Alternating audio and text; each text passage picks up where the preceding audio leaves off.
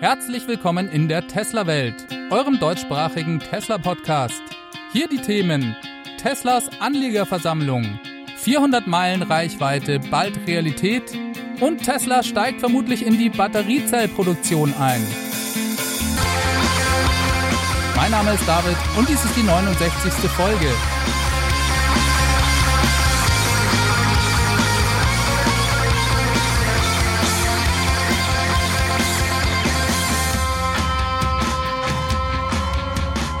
Ja, herzlich willkommen zurück zusammen in der Tesla-Welt. Ja, wie in der letzten Woche schon angekündigt, gab es das jährliche Tesla-Anlegertreffen, über das wir sprechen werden. Das war eine etwa zweistündige Veranstaltung. In den ersten 30 Minuten gab es einen offiziellen Part, bei dem über einige Dinge abgestimmt wurden. Ich will mich hier aber auf den für uns eigentlich interessanten zweiten Part konzentrieren, und zwar war das eine Präsentation sowie eine Frage- und Antwort-Session mit Elon Musk, der dann noch JB Straubel und Drew Baglino auf die Bühne holte. JB ist der CTO von Tesla und Drew Baglino ein Vice President of Technology, der ebenfalls schon seit 15 Jahren bei Tesla arbeitet. Nachdem ich mir den Livestream angeschaut habe, war mein erster Eindruck eigentlich, dass es gar nicht so viel Neues während dieser Veranstaltung gab, das bekannt gemacht wurde. Aber bei der Vorbereitung auf diesen Podcast fiel mir dann erst im Nachhinein eigentlich auf, wie viele kleine, zum Teil im Nebensatz genannte Hinweise und Änderungen es doch gab, die einen beträchtlichen Einfluss auf die zukünftige Entwicklung von Tesla haben dürften. Und auch ein paar große Veränderungen wurden angedeutet, vor allem was die Batteriezellproduktion angeht. Aber dazu kommen wir gleich. Einer der ersten Punkte in Elons Präsentation war die in letzter Zeit oft angezweifelte Nachfrage nach den Fahrzeugen. Das adressierte er ganz direkt, indem er sagte, hey, wir haben kein Problem mit der Nachfrage, okay? Das hat Elon zwar auch in vergangenen Earnings Calls immer wieder gebetsmühlenartig wiederholt, aber der Rückgang der Zahlen im ersten Quartal 2019, Moment, da muss ich jetzt aufpassen, wie ich das formuliere, denn ein Rückgang war es ja nur wenn man es mit dem Quartal davor, also mit dem Q4 2018 vergleicht. Im Vergleich mit dem Vorjahresquartal Q1 2018, mit dem man es ja eigentlich normalerweise vergleichen muss, gab es ja gar keinen Rückgang, sondern eine Steigerung von 110 Prozent. Trotzdem hat der medial transportierte Rückgang hier in der öffentlichen Wahrnehmung für Verunsicherung gesorgt, egal was Elon sagte.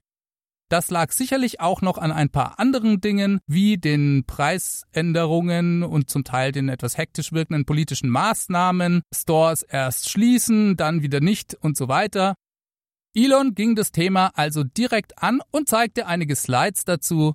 Es werden mehr Fahrzeuge verkauft, als Tesla produzieren kann, und die Produktion sei ja in letzter Zeit recht ordentlich gewesen. Tesla verkaufe mehr Model 3 als alle anderen EVs in den USA zusammengerechnet. Aber noch wichtiger, das Model 3 steht nicht im Wettbewerb mit anderen EVs, sondern mit Mittelklassewagen mit Verbrennungsmotor. Das Model 3 ist Nummer 1 in den USA, was den Umsatz angeht. Mit keinem anderen Fahrzeugmodell wird mehr Umsatz gemacht zurzeit. Das ist schon gewaltig. Noch wichtiger aber ist vielleicht, dass 90 Prozent der Bestellungen von Neukunden kommen. Also nicht von Leuten, die zu den 450.000 Reservierungsbesitzern gehören. Es bestellen also neu gewonnene Tesla-Fans und Tesla-Interessierte das Fahrzeug. Damit widerlegt Elon die Geschichte, dass Tesla eben viele Reservierungen angehäuft habe und danach, wenn die mal bedient sind, niemand mehr die Fahrzeuge haben möchte. Ein weiterer sehr interessanter Punkt war, dass 63 Prozent der in Zahlung genommenen Fahrzeuge keine Premium-Fahrzeuge sind sondern Toyota Camrys, Honda Civics und so weiter. Fahrzeuge, die viel billiger sind als das Model 3. Kunden sind also bereit, deutlich mehr Geld auszugeben, um einen Tesla fahren zu können. Dementsprechend erreicht das Model 3 ein breiteres Kundenspektrum, als eigentlich zu erwarten war. Das betrifft also nicht mehr nur die Mercedes C-Klasse, Audi A4 oder einige Lexus-Modelle, die Tesla was die Zulassungszahlen in den USA angeht, zusammengerechnet ebenfalls komplett überflügelt. Also Tesla verkauft mehr Model 3 als all diese Premium-Mittelklasse-Limousinen zusammengerechnet, in Stückzahlen, aber auch, und das war wieder mal so ein Nebensatz von Elon, in absoluten Dollarbeträgen, was eigentlich noch krasser ist. Der Erfolg des Model 3 beschränkt sich also nicht nur darauf, den Herstellern im Premium-Segment Marktanteile abspenstig zu machen, sondern auch Honda und Toyota müssen sich schnellstens was einfallen lassen, um Tesla hier was entgegenzusetzen. Und im Moment kommt da noch nicht viel. Elon sagte, dass noch kein anderer Hersteller ein konkurrenzfähiges Elektrofahrzeug eingeführt habe, das an die Spezifikationen des Model S von 2012 heranreiche er redet hier vom Model S mit 85 Kilowattstunden Batteriekapazität. Das hatte laut Wikipedia eine NEFZ-Reichweite von 528 Kilometern und 434 Kilometer nach dem amerikanischen EPA-Zyklus. Ja, und das stimmt. Sämtliche groß angekündigten Tesla-Killer haben sich bisher als heiße Luft erwiesen. Und ehrlich gesagt sehe ich auch im Moment kein angekündigtes Modell, das da an Tesla herankommen dürfte, was Effizienz, Reichweite und Performance angeht. Ja, der Porsche Taycan vielleicht, aber der muss erstmal kommen und zeigen, was er genau kann, und Tesla bleibt ja auch nicht stehen.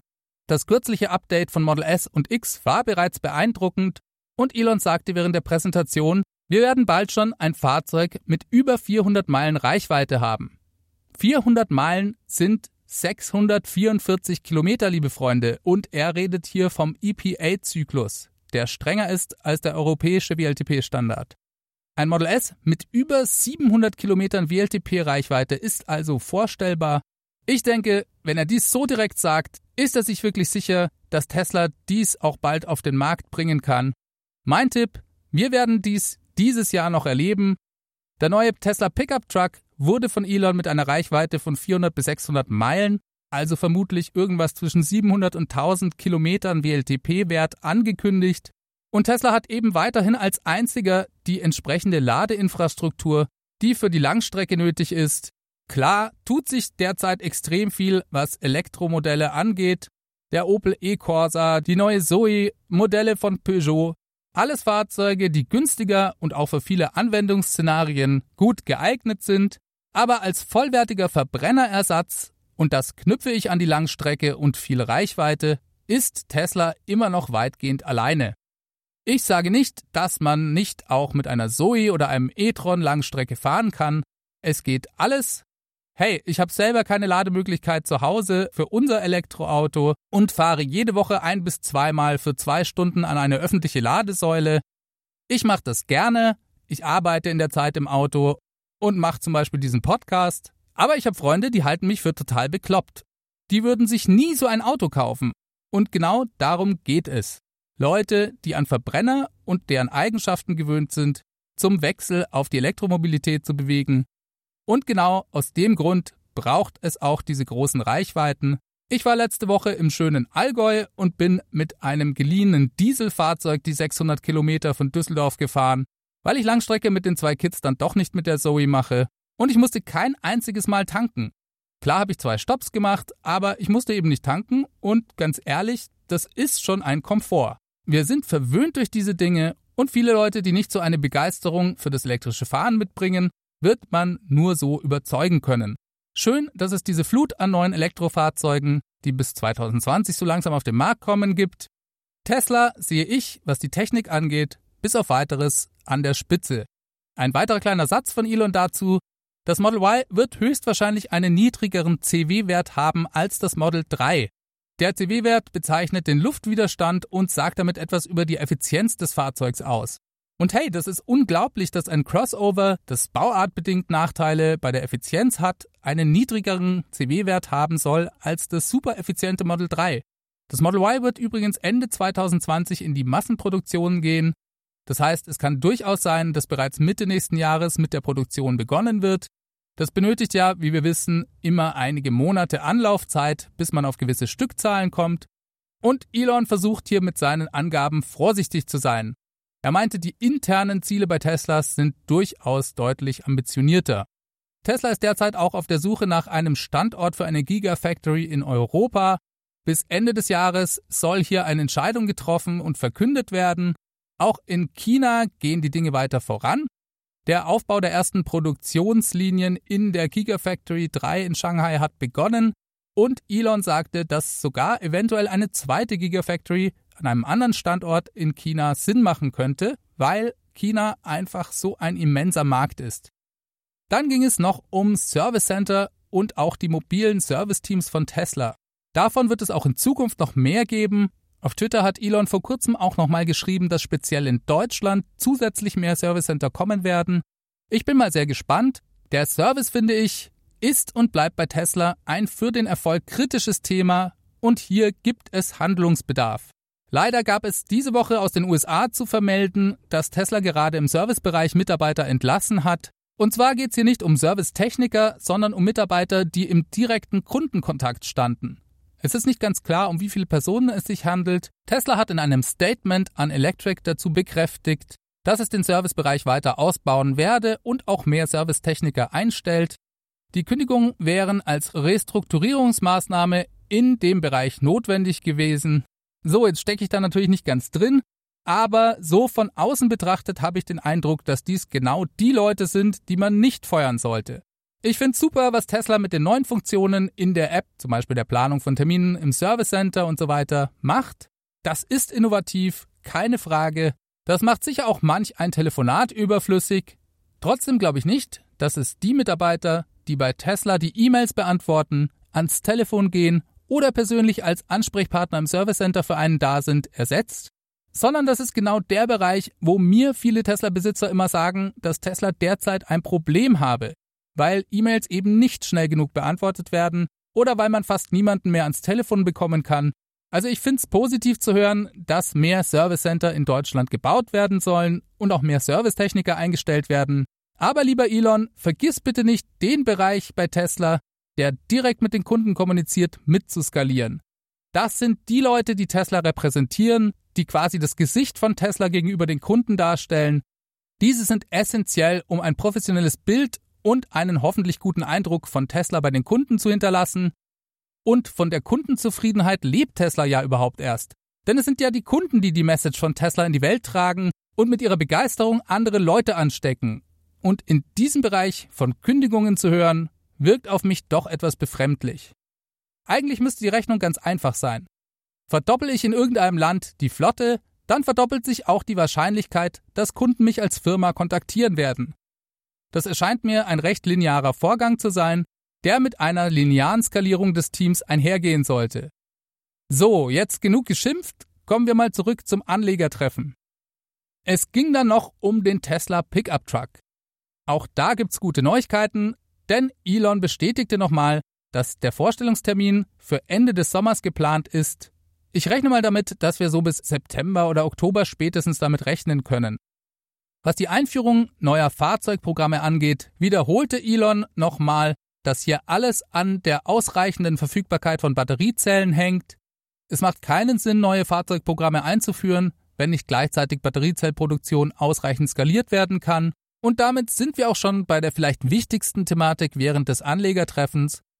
Denn zur Zellproduktion wurden sowohl von Elon als auch von JB und Drew ein paar sehr interessante Andeutungen gemacht. Diese weisen relativ deutlich darauf hin, dass Tesla in Zukunft selbst in die Zellproduktion einsteigen wird. Elon kündigte in diesem Zuge einen Investorentag für Batteriezellen und Powertrain an, auf dem Tesla seine Strategie für die Skalierung der Zellproduktion darlegen möchte. Dieser soll vermutlich auch bis Ende des Sommers, spätestens aber bis Ende des Jahres abgehalten werden. Es gibt damit also zwei Major Events bei Tesla noch in diesem Jahr. Ein paar Dinge zu diesem Investorentag haben sie aber dann doch schon verraten. Erstens meinte Elon, werde Tesla eventuell in den Abbau der Rohstoffe direkt einsteigen. Das ist vielleicht gar nicht so eine große Überraschung, sondern vielmehr ein konsequentes Fortführen von dem, was sie ja bisher schon tun. Man hat ja in der Vergangenheit immer wieder gehört, dass Tesla sich direkt in Gespräche mit Minengesellschaften eingeschaltet hat, obwohl die Zellproduktion von Panasonic durchgeführt wird. Diesen Part selbst zu übernehmen, entspricht also zu 100% Teslas bisherigen Politik der vertikalen Integration und es bietet ja auch eine Chance, mehr Kontrolle über die Produktion der Rohstoffe zu haben. Der Abbau könnte dadurch umweltfreundlicher und transparenter gestaltet werden. Die gesamte Elektromobilität ist ja wegen der Beschaffung der Rohstoffe immer wieder in der Kritik und die meisten großen Automobilhersteller reden sich da recht geschickt aus der Verantwortung indem sie die Nachhaltigkeit beim Abbau der Rohstoffe ganz einfach von den Zulieferern fordern, aber diese eigentlich gar nicht nachvollziehbar kontrollieren können. Hier also die Chance für Tesla, diesen Prozess selbst in die Hand zu nehmen und nachhaltig und transparent zu gestalten. Dann wurde es aber noch richtig interessant, als Elon über den Investorentag für Batterie und Powertrain redete. Er sagte, als Investor würde er sich bei Tesla auf zwei Dinge konzentrieren, Batteriezellproduktion und Full Self-Driving. Das sei der Fokus. Er sagte, ja, wir müssen die Batteriezellproduktion hochfahren und diese an die Nachfrage nach den Fahrzeugen anpassen. Dann wandte er sich an JB und Drew und sagte so, naja, wollt ihr dem noch irgendwas hinzufügen? Ich meine, wir wollen die Katze noch nicht ganz aus dem Sack lassen. Und JB ergänzte dann, dass Tesla eine Lösung für die massive Skalierung der Zellproduktion brauche. Elon fügte dem hinzu, dass es auch darum ginge, den Preis pro Kilowattstunde zu senken und die Energiedichte weiter zu steigern. Und Drew meinte, Tesla sitze nicht tatenlos herum, sondern versuche Meister seines eigenen Schicksals zu sein. Man habe viel von seinen bisherigen Partnern gelernt und werde die richtigen Antworten und Lösungen auf diese Fragen haben. Ja, und also viel deutlicher geht's ja eigentlich fast schon nicht mehr. Es klingt alles danach, als ob wir an diesem Investorentag sehr viel mehr über die Batteriezellpläne von Tesla erfahren werden. Und ich kann mir sehr gut vorstellen, dass diese Pläne erstens mit der Technologie der vor kurzem gekauften Firma Maxwell Technologies zu tun haben werden denn diese Technologie versprach ja höhere Energiedichte und günstigere, einfachere Zellproduktion. Und zweitens wird Tesla vermutlich in Zukunft selber Batteriezellen herstellen. Bleibt die Frage, inwieweit Panasonic da noch ins Bild passt. Das wird sehr spannend sein. Aber man muss sich ja auch immer wieder ins Gedächtnis rufen, was Tesla hier eigentlich vorhat. Auch wenn der Bau der Gigafactory 1 in Nevada, die ja erst zu 30 Prozent fertig ist, mit Panasonic als Partner ein immens großes und erfolgreiches Projekt war und auch wenn Tesla mit Hilfe von Panasonic heute bereits enorme Mengen an Batteriezellen herstellt, so sind sie doch eigentlich erst am Anfang. Denn mit den neuen Fahrzeugprogrammen erreicht der Bedarf an Batteriezellen völlig andere Dimensionen. Elon hat während des Shareholder Meetings gesagt, dass die Nachfrage nach dem Model Y seines Erachtens größer sein werde als die Nachfrage nach Model 3 S und X zusammen. Und stellt euch mal vor, wie viel Batteriezellen Tesla für den Semi-Truck brauchen wird, bei dem ja gerüchteweise Battery Packs mit Größen von einer Megawattstunde vermutet werden. Das sind Riesenherausforderungen, die Tesla in sehr kurzer Zeit lösen muss, denn Ende 2020 beginnt die Massenproduktion des Model Y und auch der Tesla Semi soll zu diesem Zeitpunkt eingeführt werden. Über den Pickup Truck wissen wir noch nicht so viel, was die Timeline angeht, aber ich gehe davon aus, dass er vermutlich im selben Zeitraum ebenfalls in Produktion gehen dürfte. Tesla braucht in Zukunft also eine enorme Skalierung der Produktion und vielleicht geht das mit einem Partner nicht schnell genug. Panasonic hat ja auch noch andere Verpflichtungen. Abschließend wollte ich noch über ein Update zum Thema Tesla Network reden. Da fragte jemand Elon, ob Tesla denn in Betracht ziehe, eine Art Ride-Sharing-Service anzubieten, auch bevor die Robotaxis Realität werden. Und Elon antwortete zum ersten Mal, ja, das kann durchaus Sinn machen, das werden wir vermutlich tun. Das also auch eine große Ankündigung, über die wir hoffentlich bald mehr Details erfahren werden. Zum Thema Tesla-Versicherungen meinte Elon übrigens, dass Tesla hier dabei sei, die nötige Software zu entwickeln und dass auch noch eine Firma dazu gekauft werden müsse. Mehr gab's dazu erstmal nicht. Das waren für mich die wesentlichen Punkte des sehr interessanten Anlegertreffens. Ich hoffe, ich habe nichts vergessen. Eine Meldung habe ich noch zum Thema Börse. Und zwar wird übrigens nach wie vor so viel gegen Tesla an der Börse gewettet wie noch nie.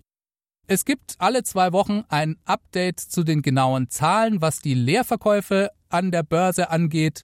Und der Anteil ist in den vergangenen zwei Wochen nochmal deutlich gestiegen.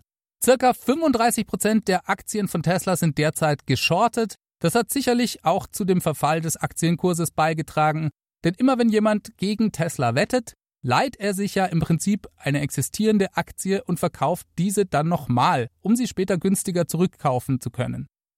Das genau ist ja die Wette dagegen. Dadurch entstehen also künstlich neue Aktien und der Kurs fällt zeitweise automatisch, weil es mehr Aktien auf dem Markt gibt. Wie viel so vom Kursverfall auf die Leerverkäufe zurückzuführen ist, kann man nicht so genau sagen, aber einen Einfluss hat das sicherlich. Damit bin ich am Ende angekommen. Diese Folge wurde euch mit freundlicher Unterstützung des Tesla Owners Clubs Helvetia präsentiert. Wenn euch dieser Podcast gefällt, dann lade ich euch ein, mal auf www.teslawelt.de zu schauen.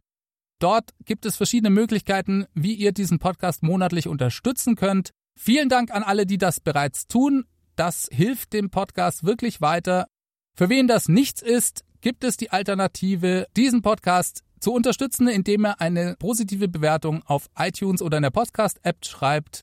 Einfach ein paar Zeilen reichen schon. Das gibt mir Energie zum Weitermachen, freut mich auch wirklich. Ich lese mir das alles durch. Und gleichzeitig wird der Podcast dann leichter von anderen Leuten gefunden. Vielen Dank auch für eure Zuschriften. Diese gehen wie immer an feedback@teslawelt.de oder ihr nehmt mir einen Audiokommentar mit eurem Handy auf und schickt mir den per E-Mail. Alternativ gibt sie immer noch die Tesla Hotline, das ist die 0211 9763 2363. Dort könnt ihr mir eine Nachricht hinterlassen. Ansonsten findet ihr mich auf Twitter at TeslaWelt. Ich freue mich schon auf nächste Woche. Macht es ganz gut bis dahin. Wir hören uns. Ciao, ciao.